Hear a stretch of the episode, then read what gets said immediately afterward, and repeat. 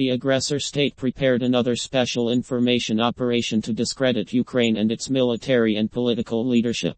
Through the joint efforts of the intelligence community of Ukraine, information was received that the Russian Social Engineering Agency has launched a new stage of the campaign to discredit the Ukrainian military command and public figures. Within its framework, a series of provocative materials have been prepared, which, according to the author's plan, should transfer responsibility for undermining the Kakhovskaya HPP dam to Ukraine and create the preconditions for a political crisis. The prepared headlines of the publications have a so-called clickbait nature and contain direct accusations against the military and political leadership, in particular, the President of Ukraine. So don't get to anyone. Desperate to succeed in a possible offensive, Zelensky switched to scorched earth tactics, but directed against his own people. The explosion of the dam should wash away Zelensky. Zelensky is doing everything to stop being our scoundrel. Blowing up the dam will drown Zelensky and Ukraine. Under each article there will be comments from fake accounts, supposedly on behalf of Ukrainian and foreign readers.